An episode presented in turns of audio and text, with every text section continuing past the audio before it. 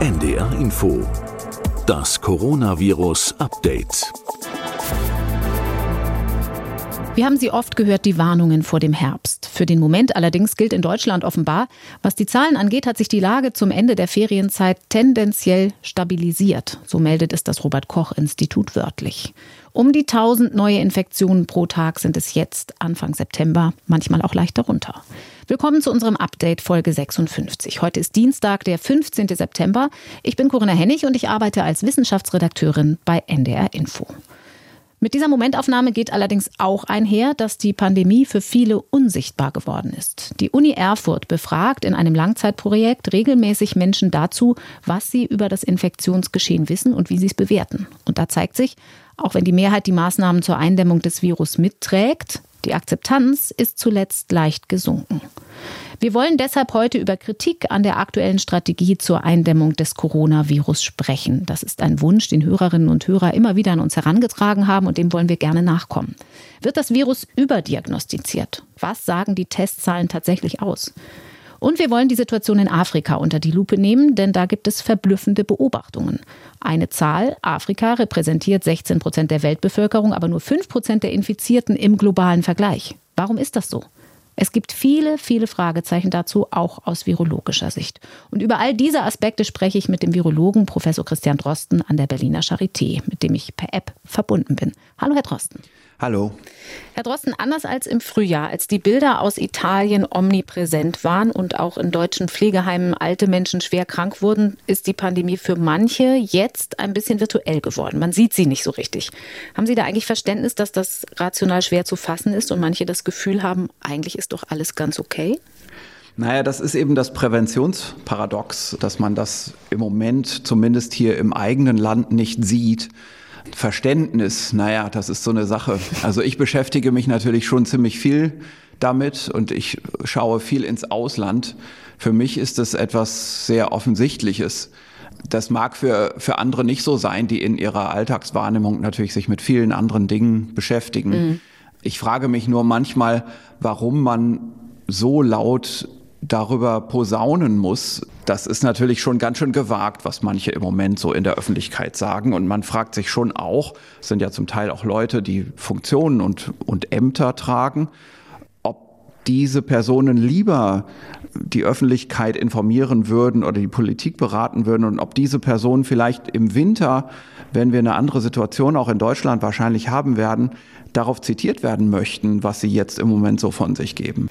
Sie sprechen da auch Kollegen an aus der Forschung, die sich geäußert haben. Wir sehen zumindest, wenn man das Infektionsgeschehen auf einer Deutschlandkarte so visualisiert, dass überall da, wo die Schulferien schon eine Weile vorbei sind, die Zahlen am niedrigsten sind ganz grob gesagt, dass also dieser Reiseeffekt nachlässt. Und auf dieser Grundlage gibt es eben verschiedene Stimmen. Sie haben das eben angesprochen, die sagen, wir müssen gelassener werden. Ihr Kollege Hendrik Strieg zum Beispiel hat gerade ein Interview gegeben und sich optimistisch gezeigt, dass die Einhaltung der AHA-Regeln uns relativ sicher über die nächsten Monate bringen. Und er sagt zum Beispiel, man sollte eine Ampel einführen, die anzeigt, wie sich die Situation in jedem einzelnen Landkreis verhält. Und daran kann man dann auch das eigene Verhalten ausrichten oder die Maßnahmen. So ein bisschen wie so Bewertungssystem bei Gaststätten mit Hygienesmileys, kann man sich das vielleicht vorstellen. Halten Sie das für eine sinnvolle Überlegung? Hm. Erstmal finde ich es immer blöd, so stark über einzelne Personen mhm. zu reden. Ich, ich weiß, wie das ist, weil über mich ständig geredet wird. Und ich würde mir manchmal wünschen, dass einfach stattdessen mit mir geredet wird oder dass man auch mal das anschaut, was ich eigentlich sage und nicht immer nur irgendwelche Verkürzungen von dritten und vierten Quellen übernimmt. Dadurch entsteht ein komplett falscher Eindruck von dem, was man inhaltlich eigentlich sagt. Ich glaube, dem Henrik ist das jetzt auch so gegangen mit diesem Interview, das er da am Wochenende hatte. Da ist ja auch ganz stark verkürzt worden. Mhm. Also es ist ja sehr viel nur aus der Überschrift und aus der Unterzeile übernommen worden und da stand dann, er fordert einen Politikwechsel oder so etwas. Und er hat anscheinend auch das Interview mit so einem Statement eingeleitet.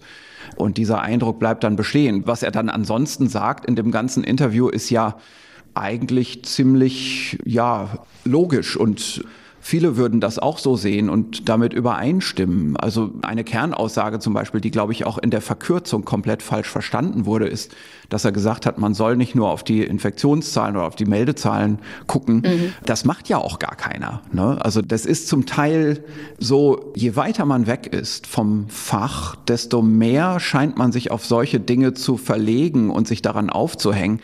Aber die Leute, die näher am Inhalt eigentlich dran sind, die machen das ja gar nicht. Die schauen gar nicht auf die reinen Zahlen der gemeldeten Infektionen.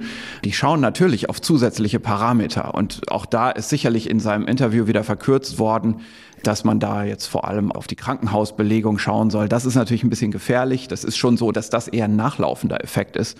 Also man muss schon aufpassen, dass nicht zu viele Leute ins Krankenhaus kommen, weil mhm. da einfach gewisse Dinge dann schon in der Natur entschieden sind, wenn erstmal eine größere Zahl ins Krankenhaus kommt, die man nicht mehr rückgängig machen kann.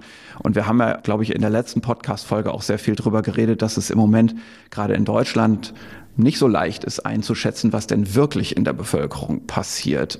Mhm. Und dass die Zahlen das nicht alles immer so wiedergeben können. Vor dem Hintergrund, das, was ich eben ansprach, die Vorstellung, man guckt ein bisschen kleinteiliger noch tatsächlich, um es vielleicht auch besser zu beobachten. Also das, was er da angesprochen hat, eine mögliche Ampel, wie sie in Österreich auch praktiziert wird, zu gucken, diesem Landkreis hier, da ist gerade Achtung, hier müsst ihr aufpassen, hier ist Warnstufe mhm. rot.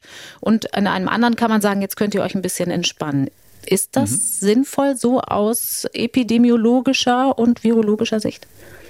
Naja, also im Moment haben wir ja wenig gemeldete Infektionen und im Moment wären wir in Deutschland noch mal in so einer Situation, weil wir eben diesen Lockdown hatten und weil auch die Ferienzeit noch mal dazu geführt hat, dass das Geschehen sehr kontrolliert geblieben ist eigentlich mhm. im Sommer. Das ist gut.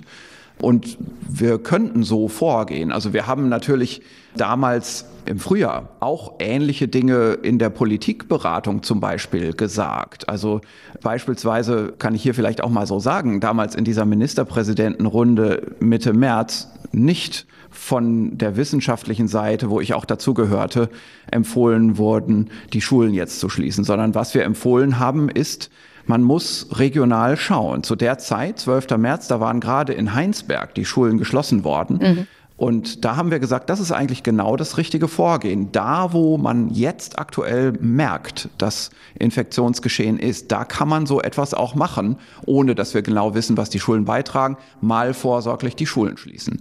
Danach sind wir rausgegangen aus der Sitzung und die Politik hat daraus in Deutschland weiten Schulschluss gemacht, wo eine, sagen wir mal, Senatskanzlei nach der anderen oder Staatskanzlei in den Bundesländern jeweils dieselbe synchrone Entscheidung getroffen hat. Und da war dann der deutschlandweite Schulschluss da und das wurde dann am Ende den Wissenschaftlern zugeschrieben, was nicht stimmt. Mhm. Und so kann man natürlich im Moment schon auch denken, nur ist es so, Damals war es sehr glaubwürdig, dass das Infektionsgeschehen total lokal verteilt ist, weil damals ja gerade die Infektionen überhaupt eingeschleppt wurden und lokal erste Amplifikationsereignisse eingetreten waren.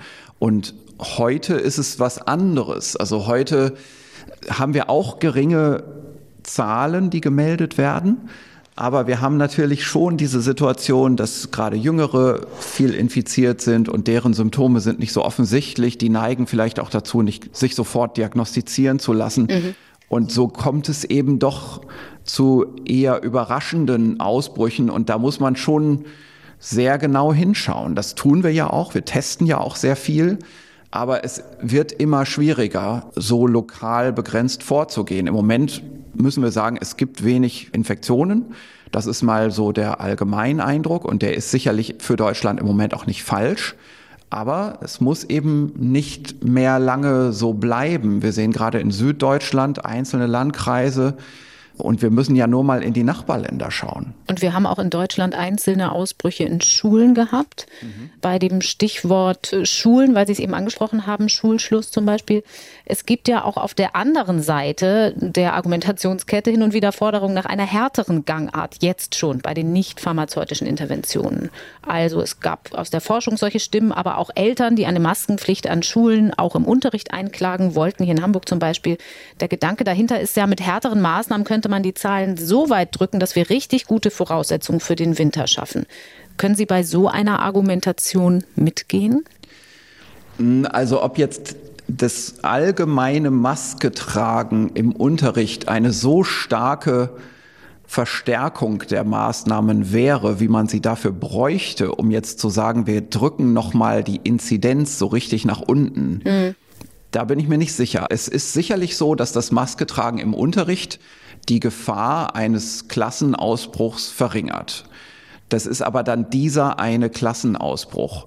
Und da muss man auch aufpassen. Es gibt auch andere Argumentationen, die viel fundamentaler sind. Die sagen, man müsste eigentlich jetzt noch mal gesellschaftsweit sehr starke Maßnahmen anstrengen, um Zeit für den Winter zu gewinnen. Und das ist rein, sagen wir mal, physikalisch oder epidemiologisch betrachtet sicherlich auch richtig, aber gesellschaftlich eben nicht tolerabel. Mhm. Also ich denke, wir sind in Deutschland schon in einer guten Startsituation und müssen damit jetzt umgehen. Was, glaube ich, wichtiger ist, ist, dass wir uns erstens nicht darauf ausruhen und zweitens einfach nicht in der Öffentlichkeit Botschaften setzen, die da komplett kontraproduktiv sind. Also es muss schon so eine gespannte Aufmerksamkeit in der allgemeinen Bevölkerung sein und nicht die gegenteilige Botschaft, also dieses, dass man sagt, ach, das wäre damals doch alles gar nicht nötig gewesen. Mhm. Mit, mit heutigem Wissen hätten wir das damals ganz anders gemacht. Das hätten wir sicherlich nicht. Also beispielsweise, wenn es jetzt darum geht, einzelne Wirtschaftszweige zu betrachten, das kann man so ohne weiteres nicht in einem Satz zusammenfassen. Dadurch entsteht auch eine Wahrnehmung, die dann wieder in die Zukunft projiziert wird, dass man also ganz schnell so etwas generalisiert, so eine, so eine breite Aussage und sagt, ach, das war damals im Frühjahr doch übers Ziel hinausgeschossen, dann müssen wir ja jetzt erst recht gar nichts mehr machen, denn man sieht ja, wir haben ja jetzt nach der langen Zeit noch nicht mal Infektionsfälle. Also das sind eben so so ganz vordergründige Alltagsüberlegungen. Und man muss leider einfach bei diesen Dingen auch ein zweites und ein drittes Mal drüber nachdenken, wie sich die Dinge verhalten. Und wenn man eben in der Öffentlichkeit steht, muss man dann tatsächlich auch ein zweites und ein drittes Mal drüber nachdenken, was man so in verkürzter Form von sich geben will. Und vielleicht auch ja sogar in, in schriftlichen Stellungnahmen, die ja hier und da erscheinen, in Stein meißeln möchte, wo mhm. man ja dann später auch darauf zitiert werden wird. Ich würde gern so ein bisschen ein paar Argumente hier mal Stück für Stück durchgehen. Also gerade diese Frage, was haben die Maßnahmen denn eigentlich gebracht? Da werden immer wieder Zweifel an der Evidenz geäußert, also an der Wirksamkeit der Maßnahmen. Kann man die denn eigentlich ganz allgemein gesagt belastbar bewerten? Es gibt ja Modellierungen dazu, aber man hatte natürlich keine richtige Vergleichsgruppe, die ganz ohne Maßnahmen durch die Pandemie geht. Und deshalb heißt es immer, so richtig rausfinden kann man es dann doch nicht, egal wie gut Modellierungen sind. Und vor allem kann man es auch gar nicht einzeln bewerten und voneinander trennen. Naja, wir haben ja schon mal eine ganze Podcast-Folge zu dem Thema gemacht. Mhm. Und die Artikel, die damals besprochen wurden, die gelten weiterhin. Es ist so, dass eigentlich in Deutschland diese Diskussion auf einem ganz anderen, viel niedrigeren Niveau geführt wird. Also es ist ja jetzt gerade so ein Papier erschienen von äh, einem Netzwerk evidenzbasierte Medizin mhm. und da werden eben Argumente wieder hervorgeholt, von denen ich eigentlich dachte, dass die in Deutschland schon diskutiert worden wären im späten Frühjahr. Und zwar so diese Dinge, dass die RT-Zahl schon unter eins gesunken war bevor Mitte März jetzt die allgemeinen Kontaktbegrenzungsmaßnahmen, also der Lockdown beschlossen wurde. Die Reproduktionszahl müssen wir an der Stelle ja, richtig, sagen. genau. Also die Reproduktionszahl. Das ist doch eigentlich schon diskutiert worden, dass da Mobilitätsdaten dem gegenüberstehen, die zeigen, dass die Mobilität in der Bevölkerung sich schon erheblich eingeschränkt hat in der ersten Märzhälfte, also bevor überhaupt die Großveranstaltungen gestoppt wurden. Mhm. Dass dann natürlich dieser Stopp der Großveranstaltungen auch noch vor dem Absinken von RT kam und dass RT ja nicht alles ist. Also es ist ja nur, also das stimmt mathematisch nicht ganz, aber jetzt mal so vereinfacht dargestellt ist RT ja nur die erste Ableitung vom Geschehen. Also das ist der Trend. Mhm. Aber der Trend, wenn man etwas senken will, dann muss ja der Trend sich vorher umkehren. Das ist ja genau der Punkt. Also diese ganze Argumentation, ist wirklich ein Neglect von wissenschaftlichen Prinzipien. Und das kommt jetzt in einer Stellungnahme, die betitelt ist mit evidenzbasierte Medizin. Da habe ich mich schon ganz schön drüber gewundert. Ein Argument auch tatsächlich aus diesem Papier, was aber auch immer mal wieder wiederholt wird, ist, die Infection Fatality Rate ist doch niedrig. Also der Anteil an Todesfällen nicht auf Erkrankte, sondern auf die gesamte Zahl der Infizierten bezogen. Nun sehen wir tatsächlich ja gerade, die Infektionszahlen sind seit dem Sommer wieder leicht angestiegen. Die Todesfälle ziehen da in Relation aber nicht mit zahlenmäßig. Das kann man ja sehen und man kann auch in den Krankenhäusern sehen, dass jetzt noch keine dramatische Situation mhm. sich anbahnt. Ist dieses Zahlenverhältnis ein Beleg dafür, dass man doch tatsächlich sagen muss, die richtig Gefährdeten sind die tatsächlich alten und sehr alten Menschen und Jüngere können eigentlich aufatmen? So lautet die Argumentation. Na, es ist ja ein gesellschaftsweites Problem. Man kann ja nicht die Alten und die Jungen komplett voneinander trennen. Und es wird jetzt in diesem Papier zum Beispiel auch über eine Infektionssterblichkeit argumentiert, rückblickend über die letzten vier Wochen. Und das ist ich würde mal sagen, ein Widerspruch in sich. Also man kann über so einen Zeitraum nicht von einer Infektionssterblichkeit reden. Diese Daten kann man gar nicht haben. Mhm. Und es wird in dem Papier ganz viel an jetzt bestehender Evidenz einfach ignoriert. Also es gibt zwei sehr, sehr gute Studien, die wirklich auf einer populationsrepräsentativen serologischen Untersuchung basieren und auf guten staatlich hinterlegten Meldezahlen, und zwar in Spanien und in England. Das sind also zwei Länder, in denen wir eine ordentliche erste Welle erlebt haben. Und wir kommen hier auf Infektionssterblichkeiten basierend auf großen Zahlen und auf bevölkerungsrepräsentativen Untersuchungen, die wirklich für diesen Zweck angelegt sind mhm. und nicht auf mit Zufallsfaktoren gestörten Meldedaten. Und da haben wir in England eine Infektionssterblichkeit von 0,9 Prozent und in Spanien von 0,83 Prozent. Und darüber gibt es jetzt wirklich wenig zu argumentieren. Das ist in einer Bevölkerung dieser Alterszusammensetzung und sagen wir mal dieser Morbidität, also dieser Krankheitslast und so weiter, so etwas wie eine Naturkonstante bei diesem Virus. Und wir sind in Deutschland genauso strukturiert wie in Spanien und in England. Und da muss man jetzt nicht darüber argumentieren, dass in Deutschland doch in den letzten vier Wochen wenig Leute gestorben sind. Das ist ja trivial, das ist ja klar und das ist ja auch gut so. Wir haben es geschafft, unsere Epidemie ziemlich zu kontrollieren. Das ist ein, ein gemeinsamer Erfolg von Wissenschaft und Medizin und Politik, so kann man es vielleicht sagen. Und da muss man ja jetzt nicht so tun, als wäre das alles nur eine Halluzination gewesen und äh, man verweigert sich einfach dem Blick auch ins unmittelbar benachbarte Ausland. Also mhm. das ist schon gewagt. Ein anderer kritischer Punkt, da habe ich letzte Woche auch mit Sandra Ziesek in der vergangenen Folge drüber gesprochen, weil wir die große Thematik Symptome, asymptomatisch, präsymptomatische Infizierte erörtert haben, ist die Forderung danach, mehr Transparenz in die Statistik zu bringen. Also nach Symptomatik zu unterscheiden, auszuweisen, dieser Anteil sind wirklich Erkrankte und dieser Anteil sind Infizierte.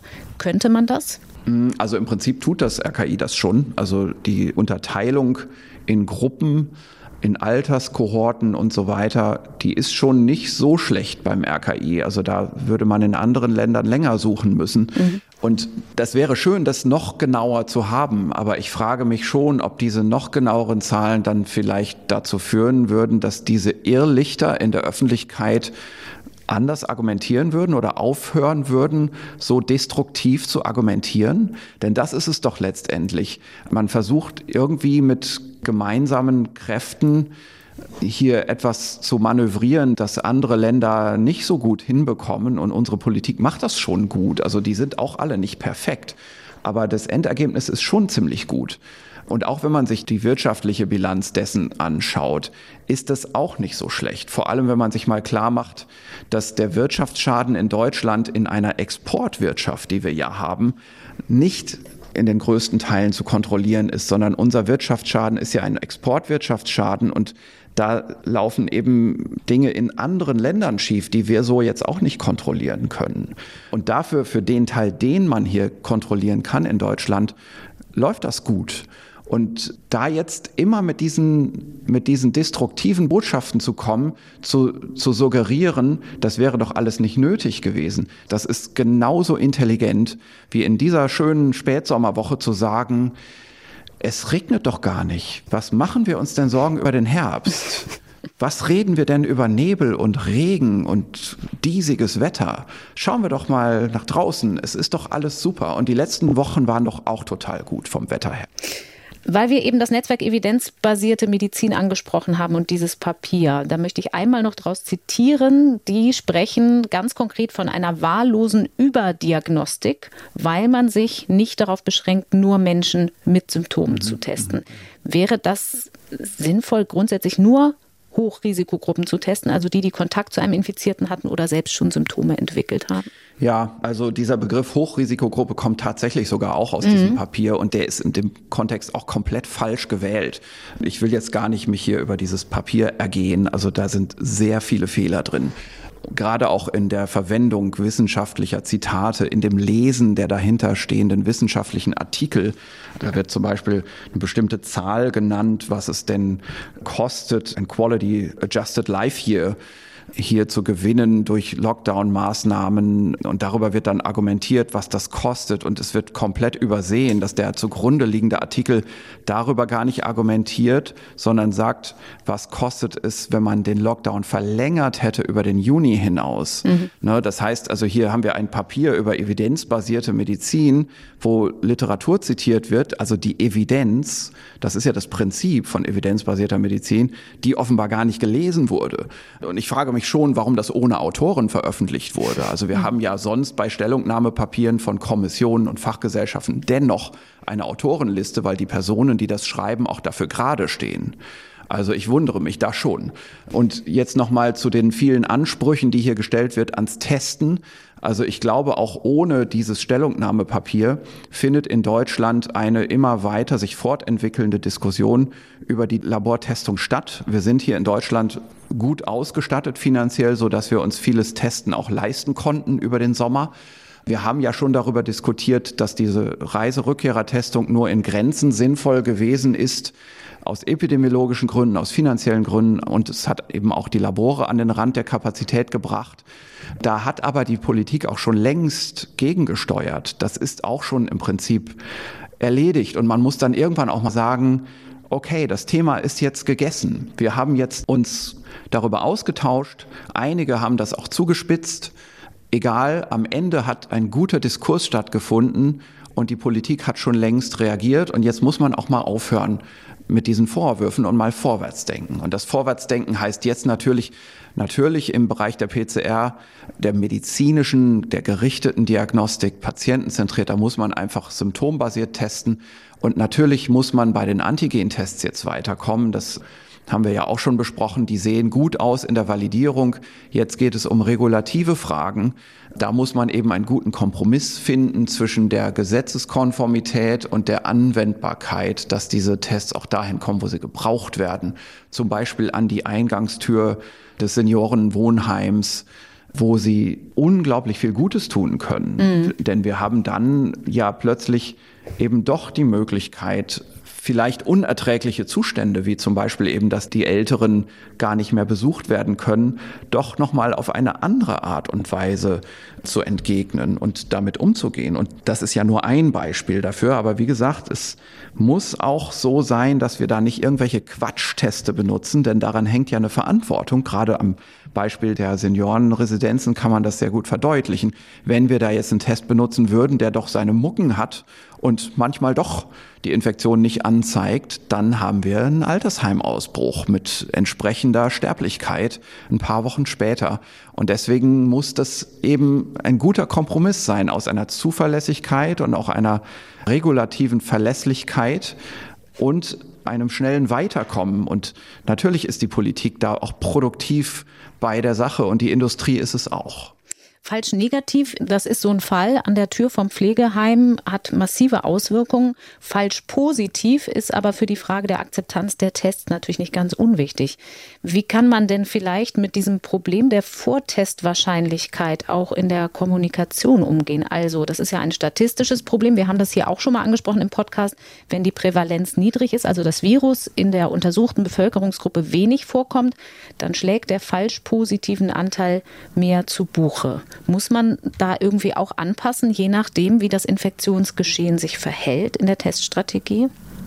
Ja, sicher. Also ich meine, wir, wir müssen jetzt hier nicht in die Testtheorie einsteigen. Das tun ja im Moment andere Kreise in der Gesellschaft, die eifrig Testtheorie diskutieren, ohne dabei aber die tatsächliche medizinische Praxis zu kennen. Und die sagen dann, da gibt es irgendwelche Zahlen von Spezifitäten und das rechnen wir jetzt um auf die Tests und dann sagen wir alle, nachgewiesenen in Deutschland, die können ja gar nicht echt sein, das sind alles falsch positive. So ein Unsinn. Also wenn es so einfach wäre, dann müsste man eigentlich gar nicht Medizin studieren, dann könnte man auch einfach ein Labor aufmachen. Aber es gibt sie, die falsch positiven, wenn es, wenn es wenig Infektion gibt, das muss man schon sagen. Es gibt sicherlich diesen Grundeffekt, genau, aber wenn wir im Labor einen positiven Befund sehen, da haben wir noch weitere Einblicke. Ne? Also es gibt eben Befunde, die sind so eindeutig positiv. Das hat ja einen quantitativen Aspekt. Da muss man nicht drüber nachdenken. Es gibt Befunde, die sind grenzwertig positiv, die werden immer überprüft. Da wird die mhm. Probe nochmal getestet und so weiter. Das sieht man natürlich alles gar nicht von außen, was da in den Laboren gemacht wird. Mhm. Aber wir haben nicht die Situation, auch nicht in der niedrigsten Inzidenz, dass wir hier reihenweise falsch positive Meldungen in die Statistiken kriegen, hinter denen gar keine Krankheitsfälle stehen. Mhm. Das ist einfach nicht der Fall. So funktioniert das nicht im Labor. Also Und die Viruslast spielt da schon auch noch eine Rolle. Ja, das ist eins der Kriterien. Mhm. Aber man macht natürlich auch Zusatztests und so weiter. Und zu der Frage dennoch, die Sie jetzt gerade gestellt haben, natürlich würde man das entsprechend der jeweiligen momentanen epidemiologischen Situation, also wie häufig die Krankheit gerade im Moment ist, auch anders bewerten. Und wenn man jetzt zum Beispiel mitten in einer Winterwelle steckt, dann ist man natürlich froh, dass man solche Antigentests hat und wenn man von denen weiß, dass die ab und zu mal einen falsch positiven machen, dann fällt das überhaupt nicht mehr ins Gewicht. Mhm. Denn auf der anderen Seite werden die auch ganz viele Fälle übersehen. Denn auch an dem Ende des Spektrums bei der Sensitivität sind diese Tests nicht perfekt. Aber sie haben einen riesen Vorteil, sie sind sehr schnell und sie sind vor Ort verfügbar. Und das ist doch auch entscheidend. Also der Geschwindigkeitsgewinn in der Diagnostik durch einen Schnelltest, der wiegt ja bei weitem den reinen Sensitivitätsgewinn der PCR-Diagnostik mit tagelangen Logistikzeiten auf. Also was nützt mir eine PCR, die sehr empfindlich ist, aber auf deren Ergebnis ich drei, vier Tage warten muss, weil die Labore überlastet sind. Mhm. Und in dieser Art und Weise werden wir da in einer hoffentlich nicht eintreffenden, aber doch immerhin zu kalkulierenden Inzidenzwelle im Winter, werden wir nicht mit einer PCR-Massentestung umgehen können. Da werden wir diese Antigen-Tests wirklich gebrauchen. Und die konkreten Dinge, an denen wir da argumentieren müssen, das sind nicht irgendwelche nicht ganz richtig verstandenen Lehrbuchinhalte über Testtheorie und Sensitivität und Spezifität und prädiktiven Wert, sondern was wir wirklich einfach auch vielleicht sogar gesellschaftlich, aber zumindest politisch diskutieren müssen, ist die Regulation. Also wir werden es nicht hinkriegen, nach gängigen Kautelen diese Tests als sogenannten Heimtest zu validieren, bevor eine Winterwelle der Pandemie vorbei ist. Mhm. Der Aufwand für diese Validierungsstudien ist zu groß. Da müssen also zum Beispiel Belege erbracht werden, dass das, ich sage es jetzt mal ganz, ganz salopp, dass das idiotensicher alles ist. Mhm. Also da geht es gar nicht um die Parameter der Leistungsfähigkeit der Tests, sondern da müssen die Firmen belegen, dass der Durchschnittsbürger sich nicht allzu, sagen wir mal, ungeschickt anstellt in der Anwendung des Tests. Da müssen also wirklich Anwendungsbeobachtungen gemacht werden und sowas ist zeitlich alles gar nicht zu schaffen. Das heißt, die Kompromisslösung wird sich da abspielen, wo wir sagen, das ist jetzt ein technisch zugelassener Test der für die Hände von medizinischem Fachpersonal freigegeben ist. Und jetzt müssen wir überlegen, wo definieren wir jetzt medizinisches Fachpersonal? An welchen Kriterien? Nehmen wir ein Beispiel aus der Hochkultur im Veranstaltungsbereich. Da will jetzt ein großes, bekanntes Theater eine Aufführung ermöglichen, die lange geplant war und die eben auch durchgeführt werden soll. Und jetzt wird überlegt, können wir an der Theaterkasse diese Schnelltests machen? Geht das? Mhm. Das sind ja Dinge, die jetzt schon in der Öffentlichkeit diskutiert werden. Und da sage ich jetzt, und ich sage das jetzt auch so ganz ungeprüft, vielleicht werden auch Juristen sagen, was der Drosten da wieder in seinem Podcast von sich gegeben hat, das ist ja mal wieder der totale Quatsch. Das mag schon sein, aber ich sage das jetzt trotzdem mal auf die Gefahr hin, einfach als Beispiel. Kann denn dieses Theater sich jetzt einen medizinisch-technischen Assistenten anstellen für die Dauer der Veranstaltung, so dass der das testet? Oder muss sich dieser Veranstalter einen Laborarzt anstellen? Mhm. Oder reicht es, wenn ein Theaterkassenmitarbeiter einen Ausbildungskurs über zwei Tage macht? Und ist er dann auch qualifiziert genug für die Anwendung solcher Tests? Das sind eigentlich Fragen, die wir in den nächsten Wochen, und zwar wirklich dringend, diskutieren müssen. Vielleicht nicht unbedingt in der breiten Öffentlichkeit, aber in der Politik, in den Hinterzimmern der Abteilungen, der Ministerien. Da müssen solche Dinge jetzt schon mal vorgedacht werden. Und das ist nicht nur das Gesundheitsministerium. Das sind ja Fragen, wenn die geklärt wären, dann würden sie eine Perspektive bieten, möglicherweise zum Beispiel für den extrem gebeutelten Kulturbereich, der ja ganz lange auf alles verzichten musste. Wobei das jetzt von mir nur als Beispiel gedacht mhm. war. Das gilt für viele Bereiche, mhm. wo das nützlich wäre.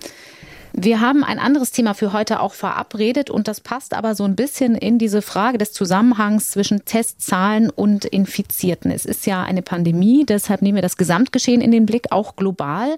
Und tatsächlich haben uns auch Hörer darum gebeten, die Situation in Afrika hier im Podcast mal zu erläutern. Das wollen wir heute auch hier tun. Zunächst mal, das klingt so pauschal, Afrika. Wir in Europa neigen immer dazu, von Afrika zu reden. Dabei sind es ja über 50 verschiedene Staaten, ganz verschiedene Realitäten und oft eine heterogene Situation. Aber eins fällt auf insgesamt gesehen, vielleicht mit einer Ausnahme, die wir später noch besprechen.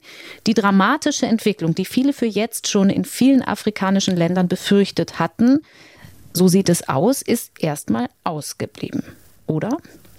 Ja, also es sieht so aus, als sei das bisher ausgeblieben. Also zumindest Dinge, die man also in, in, der Frühzeit, im Frühjahr, im frühen Frühjahr befürchtet hat, wenn man bestimmte Modellrechnungen projiziert hat, als man noch nicht wusste, dass es diese sehr starke Altersimbalance gibt in der, in der Sterblichkeit. Also dass so überbetont stark die Alten sterben und man einfach durchgerechnet hat anhand der Populationsgröße und so weiter. Mhm da hat man schon befürchtet, dass man vielleicht in afrikanischen Großstädten auch in der Öffentlichkeit eben solche Probleme sieht, wie sie damals so in der Frühphase zum Beispiel in Norditalien aufgetreten sind, wo ja dann eben, ich glaube, wir erinnern uns alle, die Verstorbenen nicht mehr normal transportiert werden konnten, sondern dann Militärlastwagen eingesetzt werden mussten.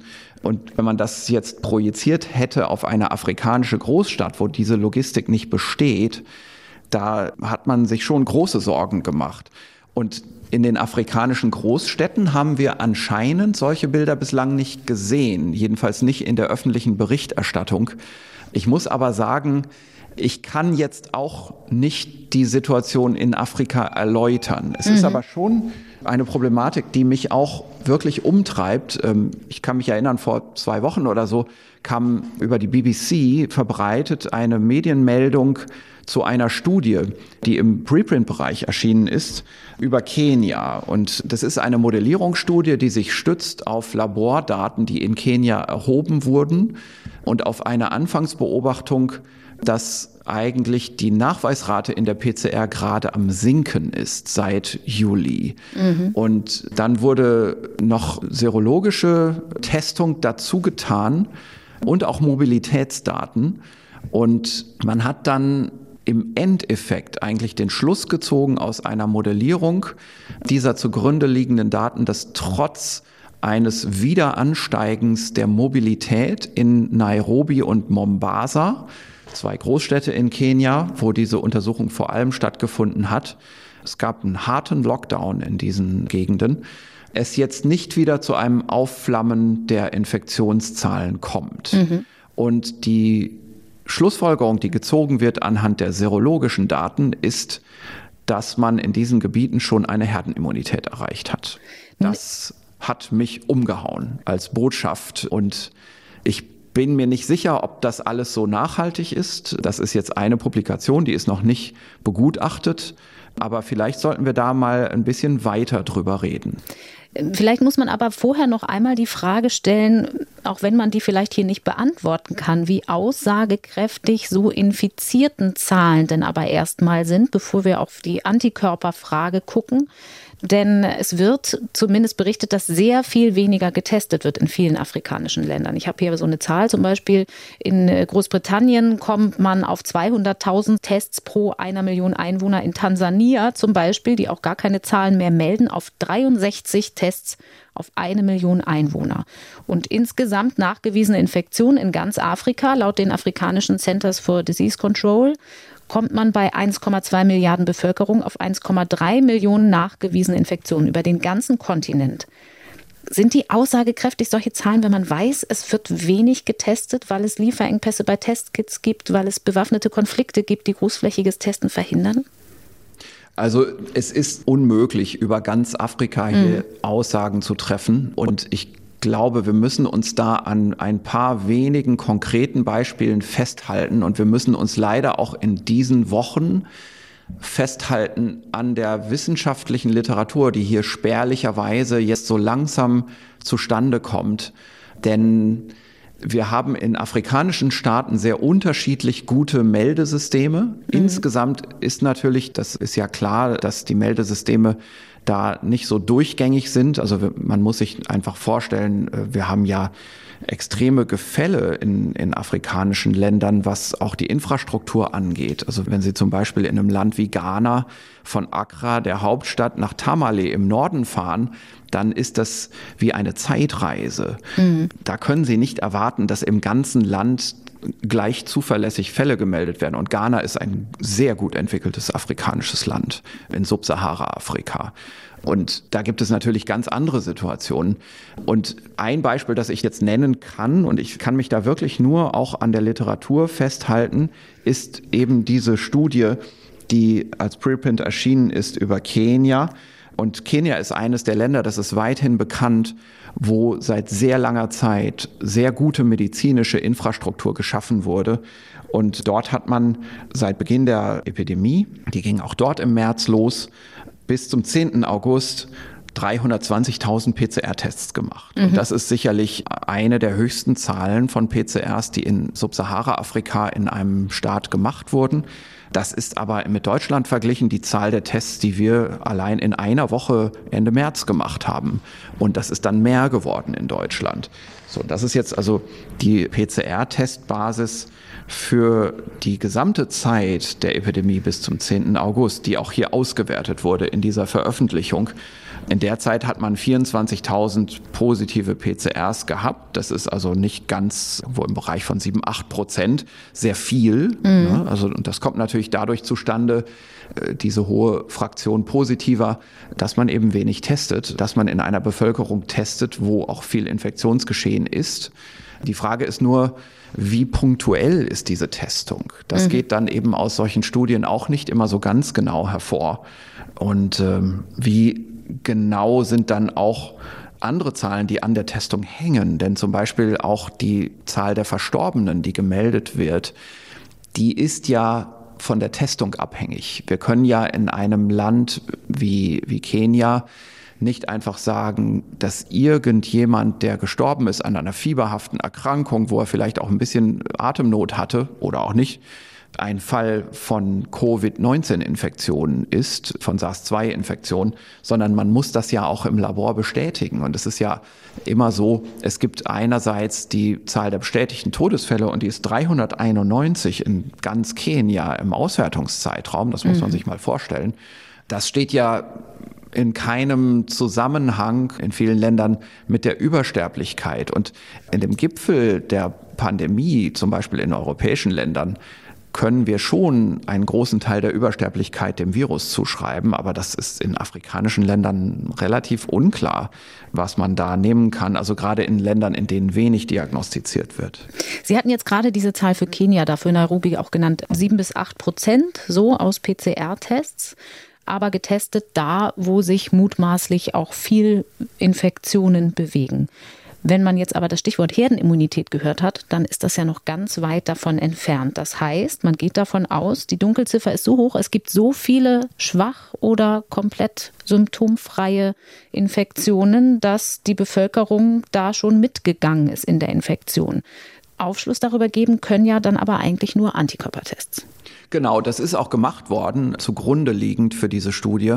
Das ist, hier geht es jetzt los, dass es wirklich ein bisschen schwer ist, das noch zu verstehen. Also mhm. es wird hier gesagt, es wurden 3000 Blutspender getestet und deren Seroprävalenz ist hier am Ende des Auswertungszeitraums im Bereich von 9 Prozent. 9 Prozent, die Antikörper nachweisen konnten. Richtig, genau. Und das ist natürlich extrem viel bei Blutspendern. Also Blutspender sind ja gesunde Personen, die jetzt Blutspenden gehen. Und es wird verwiesen auf eine Studie, die vorher schon an der gleichen Kohorte gemacht wurde im Mai. Dort hat man schon fünf Prozent Seroprävalenz gefunden. Und ich schaue mir das ja immer aus einer Laborperspektive auch an. Ich finde es übrigens zunehmend wichtig, das mal als Nebenbemerkung. Wir haben ja in Deutschland so eine Schwäche in der Infektionsepidemiologie. Das ist bei uns ein schwaches Fach und die Mikrobiologie und Virologie sind eher stärkere Fächer, die laborbasierten Fächer. In anderen Ländern ist das ein bisschen anders von den Kräfteverhältnissen. Und ich habe doch aber auch das Gefühl, dass ein sehr kritischer Blick auf Labordaten in manchen epidemiologischen Studien fehlt. Und dieses direkte Übernehmen von Labordaten in epidemiologische Modellierungen kann auch problematisch sein. Und ich vermute schon, dass es hier in dieser Studie auch ein Problem gibt. Weil ähm, Unsicherheitsfaktoren aus dem echten Leben nicht drin sind, oder? Aus dem echten Laborleben. Mhm. Also es wird hier zum Beispiel referenziert auf eine Untersuchung, die dann erklärt, wie diese serologischen Studien an den Blutspendern gemacht worden sind.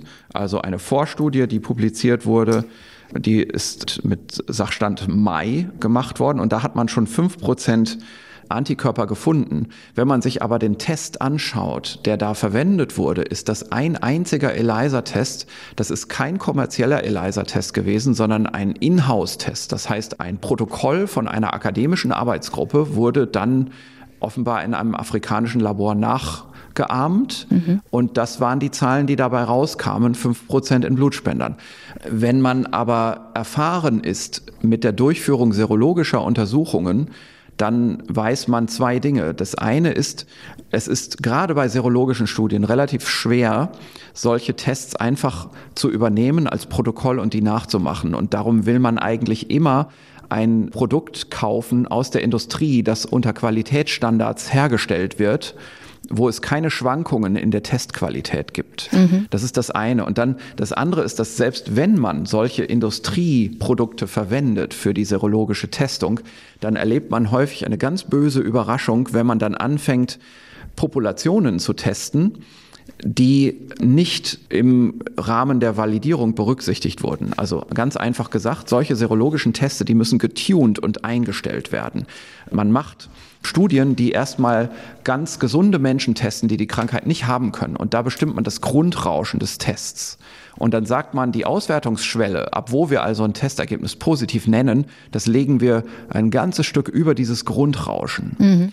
Wenn wir dann aber jetzt in andere Bevölkerungen gehen. Und es ist leider ein notorisches Problem bei afrikanischen Bevölkerungen, weil dort andere Infektionen ständig in der Bevölkerung vorhanden sind, die wir bei uns nicht haben.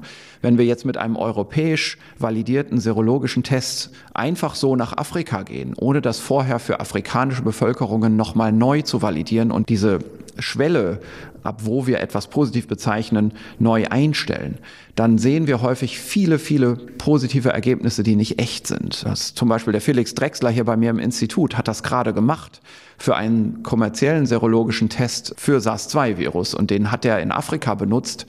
Und der hat gesehen bis zu 20 Prozent falsch positive Ergebnisse. Das ist eine Studie, die ist schon begutachtet und angenommen zur Publikation. Das Manuskript können wir auch mal hier in den, ins Protokoll des Podcasts stellen. Das ist nur eine sehr, sehr kleine Studie. Das ist eine technische, exemplarische Studie. Ich will damit jetzt nicht sagen, ELISA-Tests in Afrika sind 20 Prozent falsch positiv. Das ist überhaupt nicht die Aussage dieser Studie und auch nicht meine Aussage.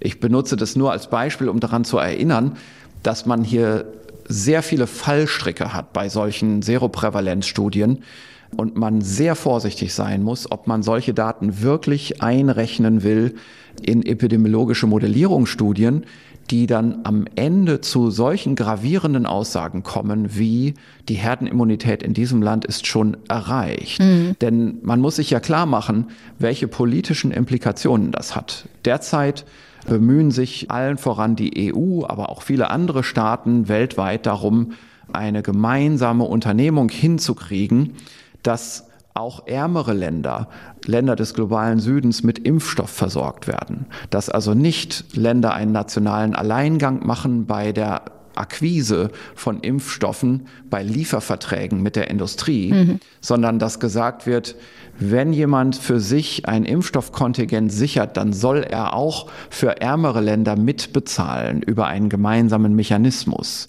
Und es ist natürlich nicht gerade politisch zuträglich, wenn dann wissenschaftliche Studien erscheinen, die sagen, ach wieso, das Problem in Afrika ist doch schon längst erledigt, mhm. ist doch schon längst alles durchseucht und ist ja alles gut gegangen, ist ja kaum einer gestorben.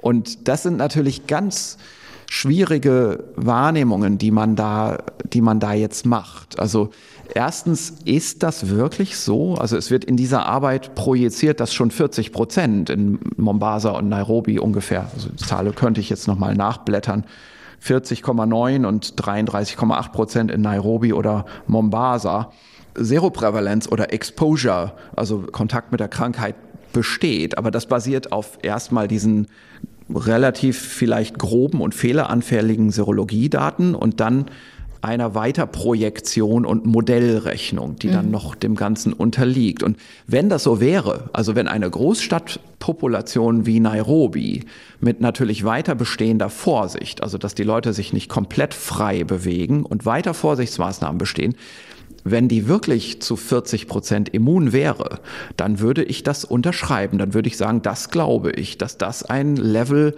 von Bevölkerungsimmunität ist, wo man von Herdenschutz sprechen könnte. Mhm. Das sind also nicht 70 Prozent, aber man muss sich immer klar machen, dieses Argument führen die Autoren hier auch sehr schön in der Studie.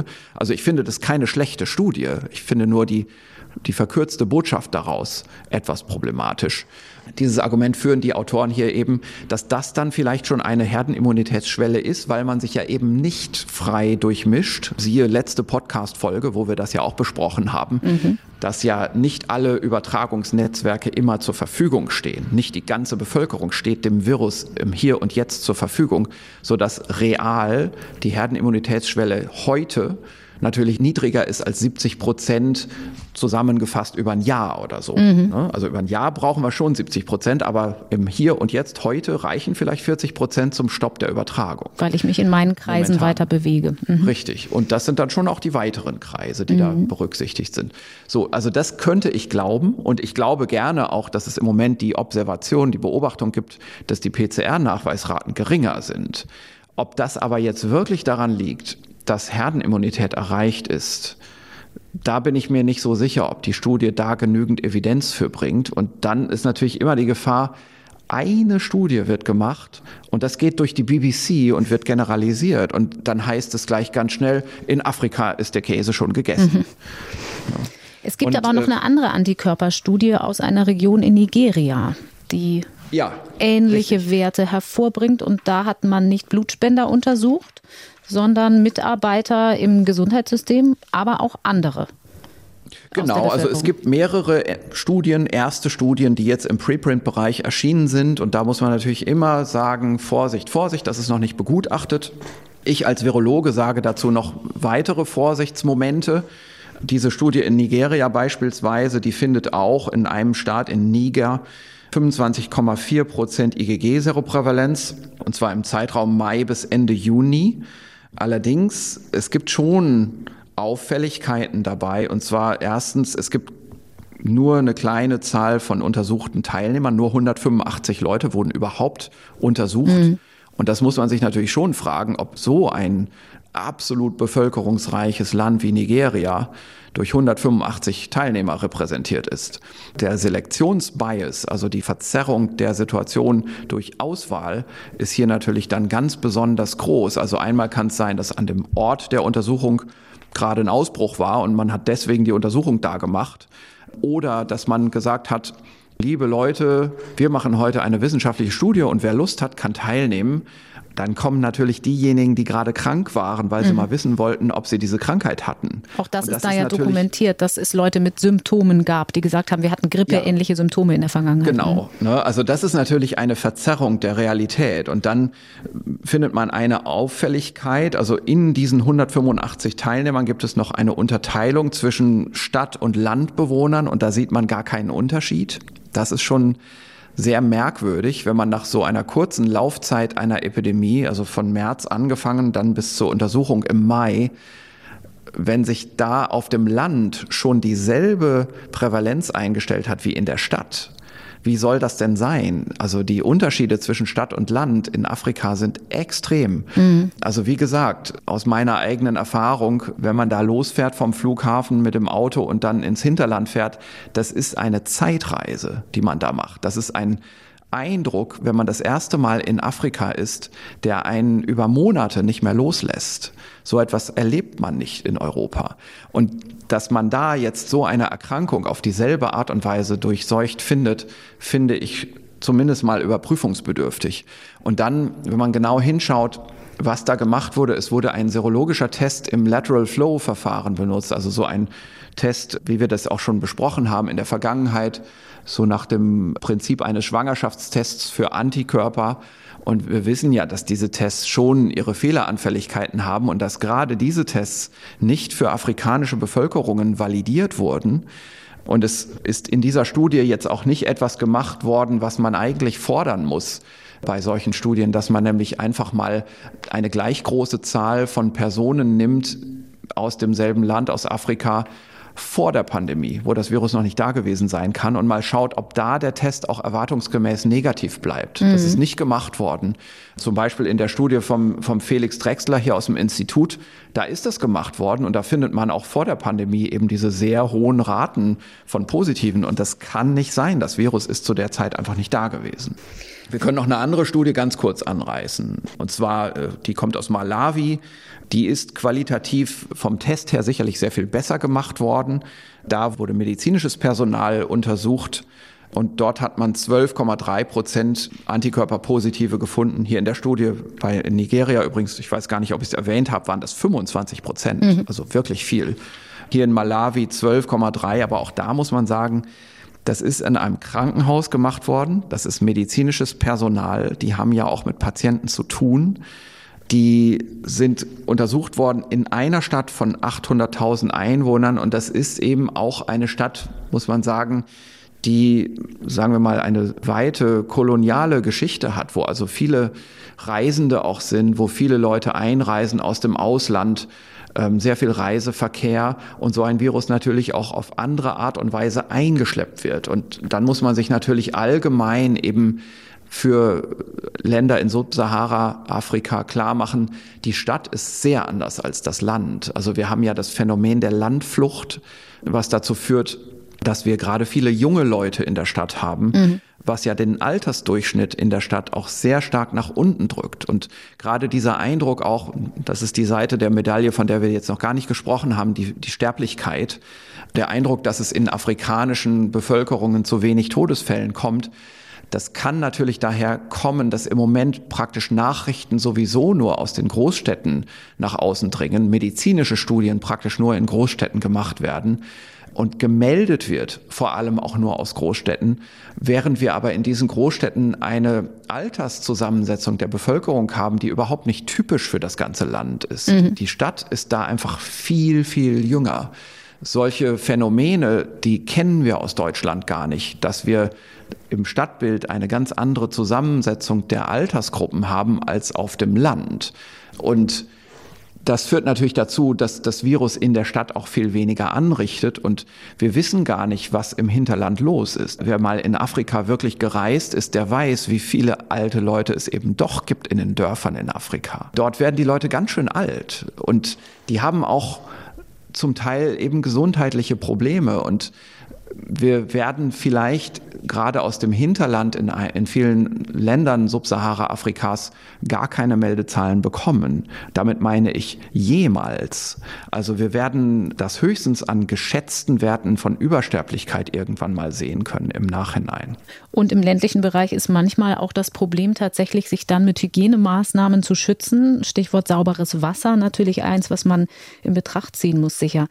Also viele Dinge, viele Dinge. Also eine, eine Sache sind vielleicht auch immunmodulatorische Dinge, also mhm. Wurminfektionen, die in solchen Bevölkerungen extrem weit verbreitet mhm. sind wo wir gar nicht wissen, was das mit der Krankheitsentstehung dieser Erkrankung macht. Also wir haben ja hier eine Immunpathogenese Und wir wissen nicht, was ein so modifiziertes Immunsystem im Laufe dieser Infektion eigentlich macht in der Lunge gegenüber einem Immunsystem eines Europäers.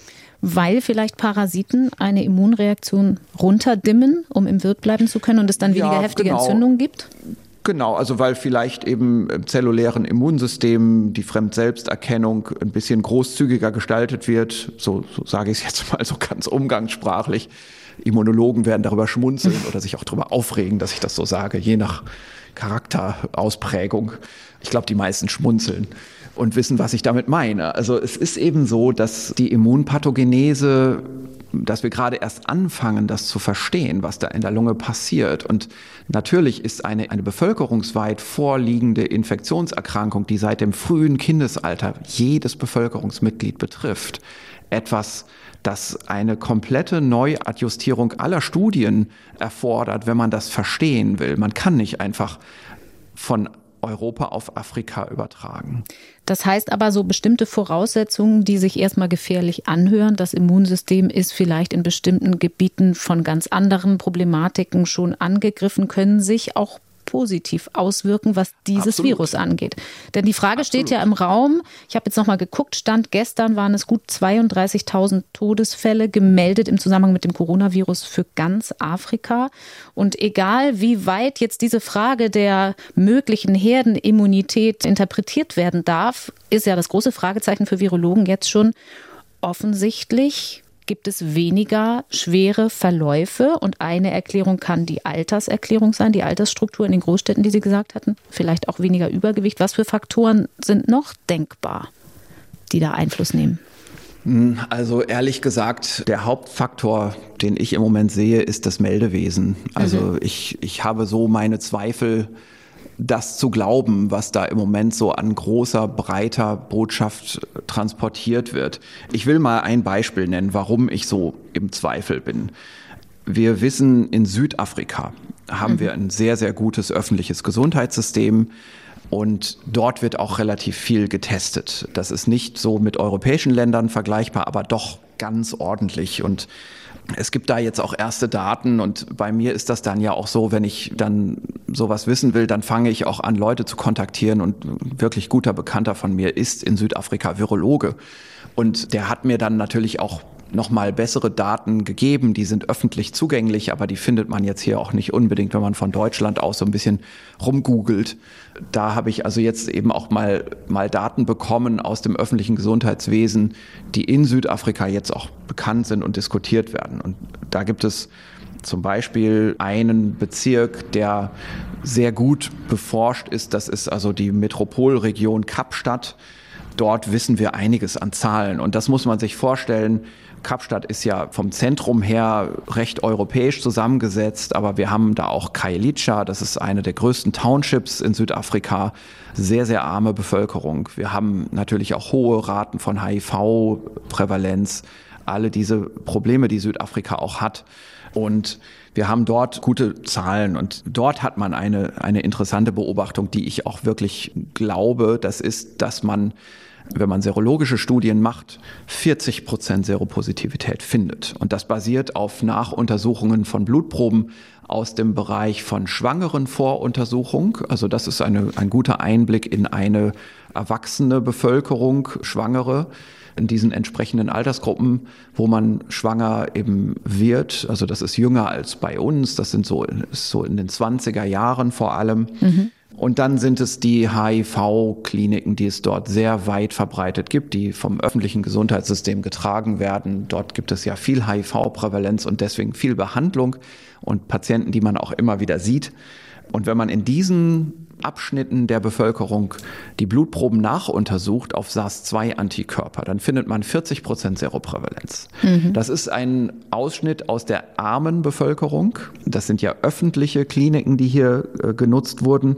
Da geht also eher die ärmere Bevölkerung hin. Die reichere Bevölkerung lässt sich eher in Privatkliniken viel auch behandeln und privaten Praxen. Und wir haben also bei 40 Prozent Seroprävalenz jetzt aber auch die Beobachtung, dass die spontane Verbreitung des Virus jetzt weniger wird. Also es werden jetzt weniger Todesfälle beobachtet und weniger Neumeldungen. Und es hat sich eben über den Sommer im dortigen Winter, da ist ja Südhalbkugel Winter, mhm. subtropisches Klima, also kein kalter Winter, aber eben doch so Winter wie in Italien vielleicht, ja.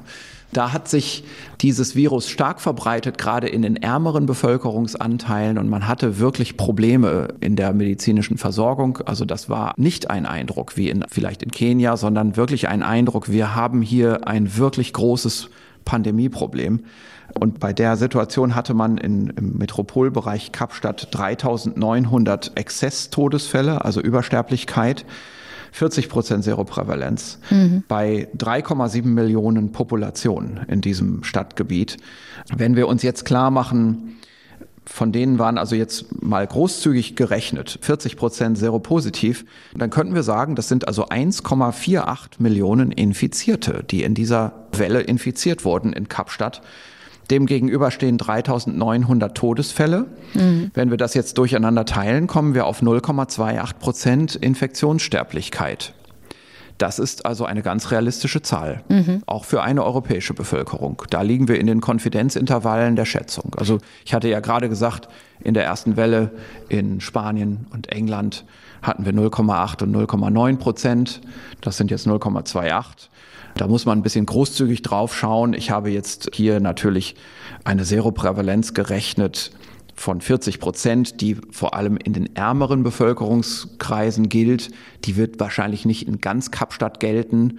Wahrscheinlich ist die wirkliche Seroprävalenz viel geringer. Das sagen auch die afrikanischen Wissenschaftler dort in Südafrika, dass die wirkliche Seroprävalenz wahrscheinlich niedriger ist und die kann gut auch die Hälfte sein und dann wären wir schon im Bereich von 0,6 und dann wären wir mitten in den europäischen Schätzungen. Mhm. Also daran kann ich im Moment nicht erkennen, warum afrikanische Bevölkerungen weniger betroffen sein sollten von Todesfällen, insbesondere wenn wir uns klar machen, dass ja auch der Schwerpunkt der Krankheit jetzt im Bereich der ärmeren Bevölkerung war.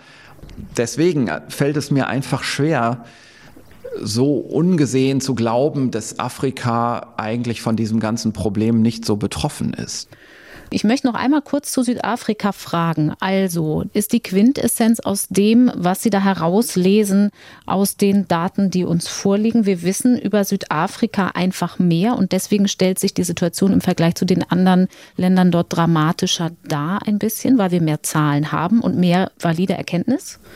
Erstmal glaube und hoffe ich, dass für Südafrika nach dieser schweren ersten Welle, die man dort hatte, tatsächlich etwas geschafft ist in Richtung Herdenimmunität und gerade in der ärmeren Bevölkerung, die nicht so gut versorgt ist, ist schon so ein Schritt Richtung Populationsschutz getan wurde, so dass man dort auch damit rechnen kann, dass jetzt weiter aufrechterhaltende Vorsichtsmaßnahmen der Kontaktbeschränkung auch besonders effizient sind. Mhm. Also die ganz einfache Überlegung, die Maske, die man trägt, die vielleicht nicht total durchschlagend ist in ihrer Wirkung, die ist aber dort eben besonders effizient, weil zusätzlich auch noch die Populationsimmunität dazukommt. Mhm. Das wäre schön. Also es würde mich, muss man sagen, das, das wäre erstmal eine sehr gute Botschaft.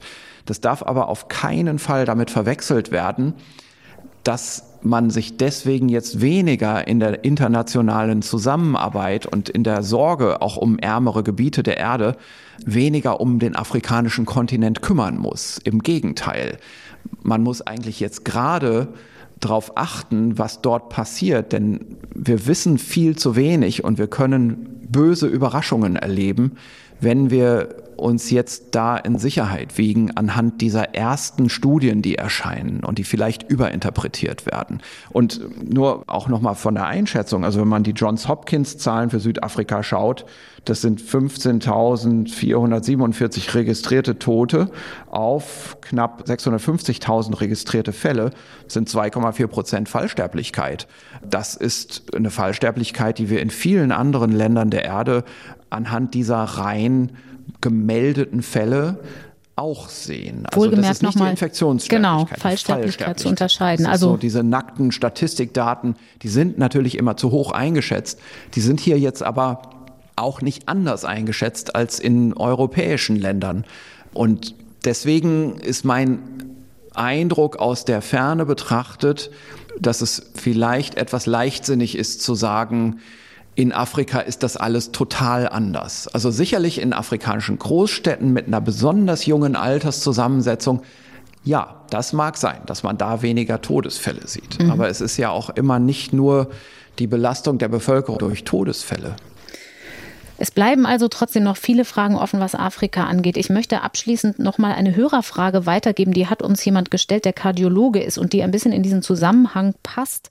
Was kann immunologisch überhaupt passieren und passiert sein? Ist es eigentlich denkbar, fragt er, dass das Immunsystem, das kann man jetzt auch für Europa stellen, natürlich diese Frage, trainiert wird, wenn man öfter mit einer niedrigen Viruslast konfrontiert wird, also öfter Infizierten begegnet, die aber nicht so viel Virus ausscheiden oder man bekommt nicht so viel ab, hemdsärmlich gesprochen, also ein gewisser Gewöhnungseffekt an das Coronavirus entsteht ja. und dann, wenn man einem hochinfektiösen Menschen begegnet, eine Infektionsschwäche ausfällt. Ist das denkbar? Naja, denkbar ist das schon. Also es gab da ja im New England Journal of Medicine da vor kurzem so einen Perspektivenartikel. Mhm. Das ist also eigentlich nur ein Meinungsstück.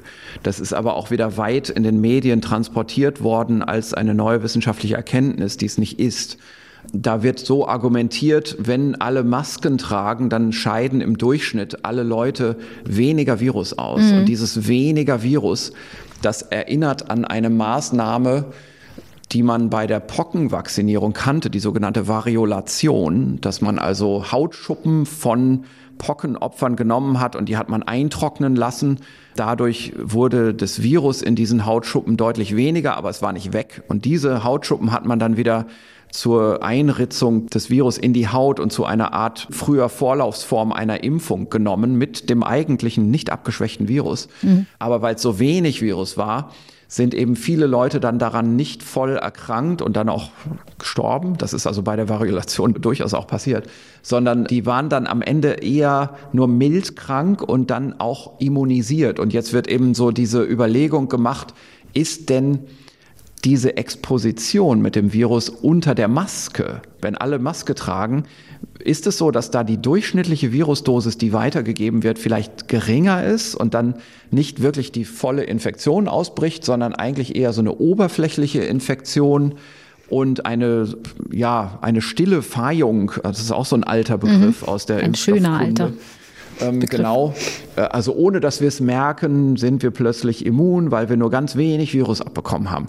Es gibt Gründe zu denken, dass es sowas geben könnte. Also zum Beispiel haben wir in einer vergangenen Podcast-Folge mal diese Schweizer Studie zur Seroprävalenz besprochen, wo es Hinweise darauf gab, dass bei Krankenhauspersonal, die eben beruflich exponiert sind, so Hinweise da sind auf nur eine leichte Sekretion von IgA-Antikörpern auf der Schleimhaut, während man im Blut gar keine Antikörper sieht. Und es könnte sein, dass die dann so ein bisschen teilgeschützt sind. Und manchmal wurde ja von Experten in der Öffentlichkeit auch dieser Begriff der Teilimmunität verwendet, der eigentlich gar nicht hierhin gehört. Also der gehört eher in den Bereich der Malaria-Immunität. Mhm. Da wissen wir, es gibt Teilimmunität.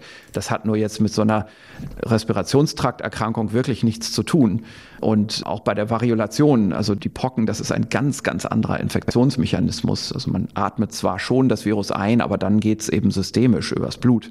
Ich will das also alles nicht von der Hand weisen. Das mag schon sein und es wäre ja toll, wenn das mhm. so wäre. Aber es ist noch viel Konjunktiv darin. Ist, genau, also das sind schöne akademische Spekulationen. Das ist alles interessant. Nur die Frage ist, wer möchte jetzt die Verantwortung dafür übernehmen, das in Handlungsrichtlinien mhm. zu übersetzen? Niemand. Und das ist ja eigentlich das Problem, was wir im Herbst und Winter haben. Also wir halten ja hier letztendlich doch schon lange nicht mehr einen Anschauungspodcast für akademisch interessierte Freunde der Virologie. schön wär's, sondern es wird ja immer doch auch versucht zu fragen, und wenn nicht wir das hier im Dialog machen, dann machen es andere von außen. Was heißt das denn jetzt? Und es wird auch schnell eine Message generiert, die eben auch wieder in diese Richtung geht, wo wir halt auch angefangen haben, heute zu sprechen. Das war ja alles umsonst, man hätte das doch alles wissen können und äh, hätten nur alle Masken getragen und so weiter. Da gibt's so viele Einwände, die, die man da haben kann. Und wir, wir kommen da in der Argumentation vom Hundertsten ins Tausendste, aber wenn man irgendwie das wieder einfangen will, dann muss man eben doch sagen, was bringt das, sich diese ganzen Vorwürfe gegenseitig im Nachhinein zu machen, die in der Essenz sowieso falsch sind und die nach vorne gedacht in den Winter hinein auch vielleicht bereut werden von denen, die jetzt diese Vorwürfe erheben. Mhm. Man muss ja wirklich nur in die Nachbarländer schauen und es wird dann wieder das Argument kommen, ja, aber es stirbt doch gar keiner. Es stirbt natürlich jetzt niemand. Aber es muss sich ja auch erstmal das Virus in die älteren Alterskohorten wieder umverteilen.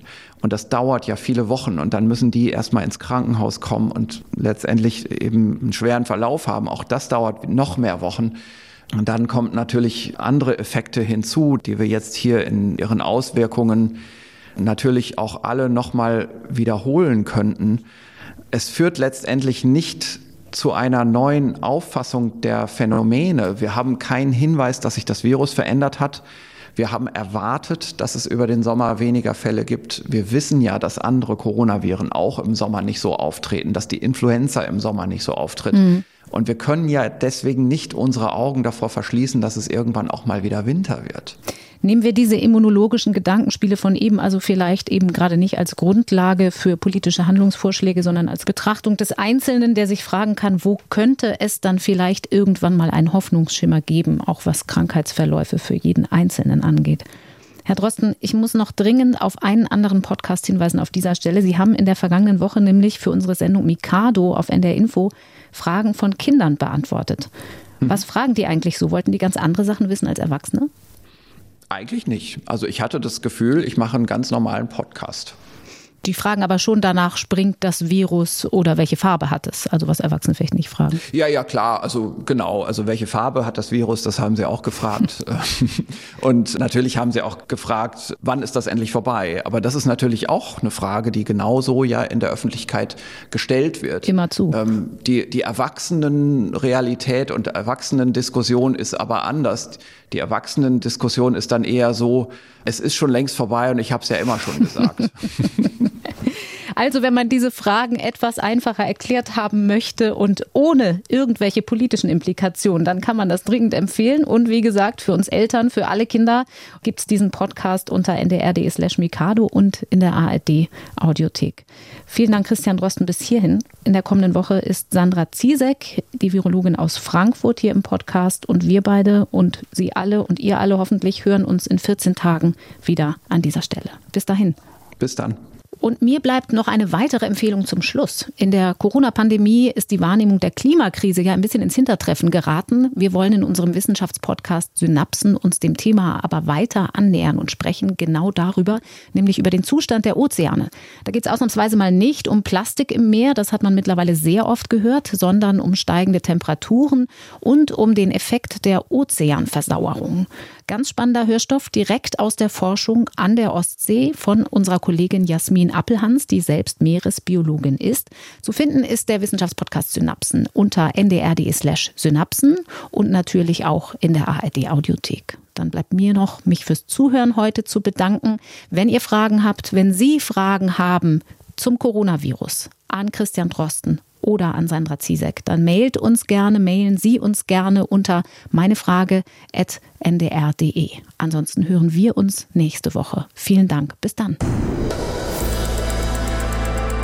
Das Coronavirus Update. Ein Podcast von NDR Info.